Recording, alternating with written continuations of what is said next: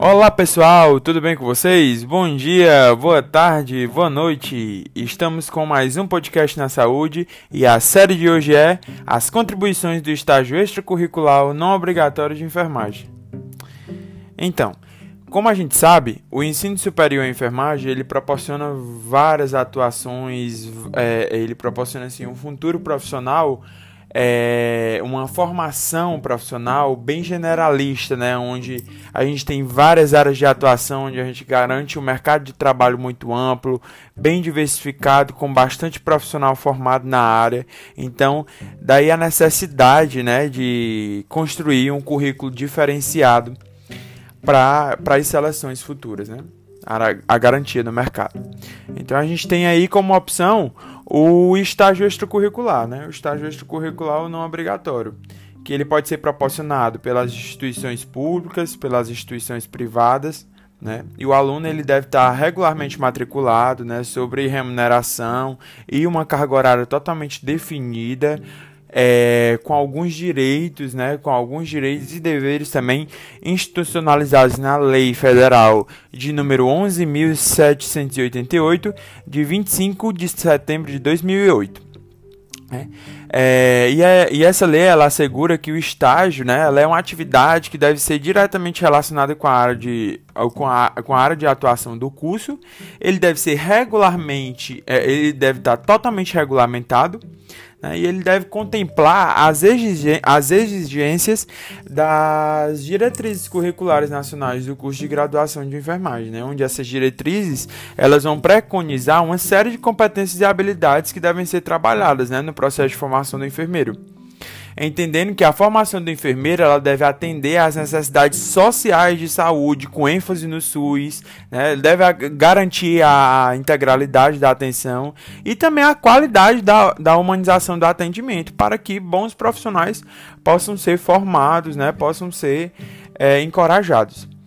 É, os alunos, né, esses alunos que são submetidos a esses estágios curriculares, eles devem estar em constante avaliação em toda a sua transcorrência desse estágio e também é, deve ser sempre avaliado né, o impacto dessa atividade para a formação do enfermeiro.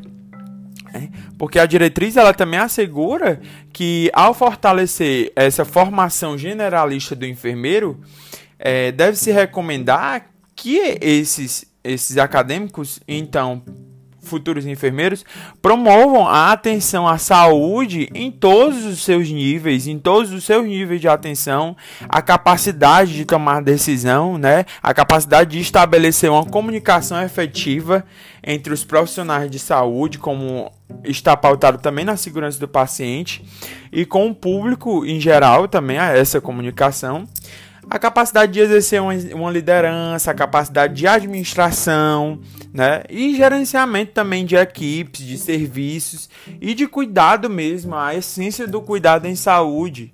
E além de tudo isso, enquanto acadêmico, enquanto estagiário extracurricular ou não obrigatório, aprender continuamente, aprender é, é, diariamente, né? Então ter mesmo essa bagagem científica. E aí os benefícios, eles são tanto para a DIAD, né, essa DIAD aluno serviço de saúde, quanto para a instituição que o aluno deve estar matriculado.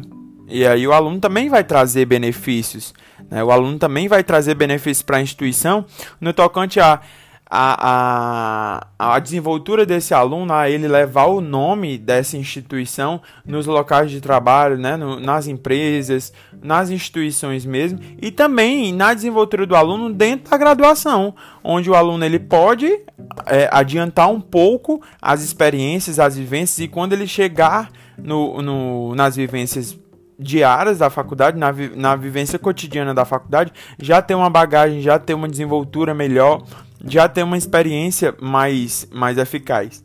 Então, é, o estágio extracurricular ele está aí para proporcionar toda essa segurança, essa autonomia, essa habilidade, essa capacidade de humanização, né, essa tomada pra, de humanização para si é, essa capacidade de desenvoltura, essa intimidade com o paciente, essa intimidade com os setores, né, que a enfermagem ela pode ser desenvolvida, a redução da ansiedade, a redução dos nervosismos mesmos que acontecem quando a gente está em um primeiro contato.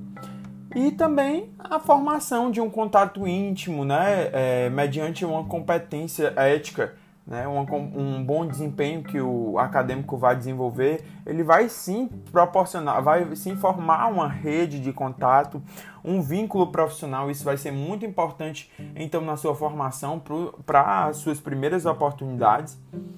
E aí a gente vai ter também a valorização da ética, da moral, né, o compromisso político-social entre, entre o, o, a sua atuação enquanto pessoa e o seu trabalho, o conhecimento técnico científico, né, esse aprimoramento, o aperfeiçoamento da integridade, da integralidade, né, que deve ser proporcionada, a eficácia do compromisso que esse acadêmico vai ter em uma primeira experiência com o primeiro trabalho, vai entender a, o cumprimento de horários, a assiduidade e tudo mais, e também a questão da das relações intra e interpessoais, né, que deve ser bem fortalecida também nesse estágio.